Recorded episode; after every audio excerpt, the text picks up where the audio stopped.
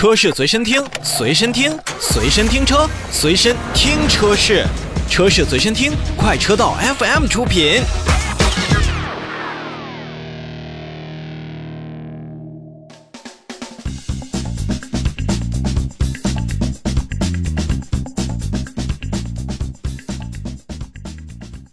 我们继续来看车市的召回信息。那么，梅赛德斯奔驰也是要去召回一部分的车型。那么从即日起开始呢，去召回生产日期在二零二零年六月二十五日至二零二零年七月四日期间生产的部分进口的 CLA 车辆，共计四十一台。这次召回的四十一辆的 CLA 呢，是由于生产的偏差，电动助力转向系统呢的助力系统的供电线的线头呢可能会被热熔胶所污染。那么热熔胶的老化效应会导致电动转向助力系统供电接头的固定力去减小，导致接头连接松动。极端情况下呢，就可能会导致电动转向助力系统的供电中断，那也会影响到。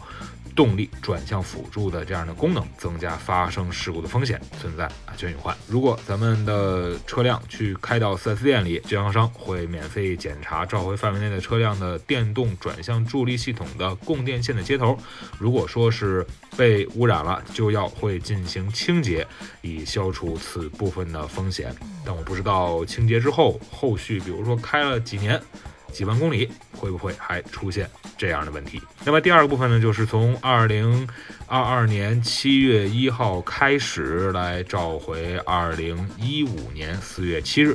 至二零一七年一月二十三日期间生产的部分带有空气悬架的进口和国产的 C 级 E 级车辆，共计三百八十五台。这一部分呢，车型呢是由于空气悬架的压缩机的泄压阀可能会因为腐蚀而产生卡滞，造成无法按照预期来调整车辆的水平的高度。那车身呢可能会卡在悬架的某一个高度无法降低，哎，这就不符合国家相关的强制性的标准，关于车辆空气悬架的有关的要求，存在安全隐患。不管是梅赛德斯中国汽车销售有限公司，还是北京奔驰汽车有限公司，都是将通过奔驰的授权经销商啊，为召回范围内的车辆去免费更换改进后的空气悬架压缩机，以消除此部分风险。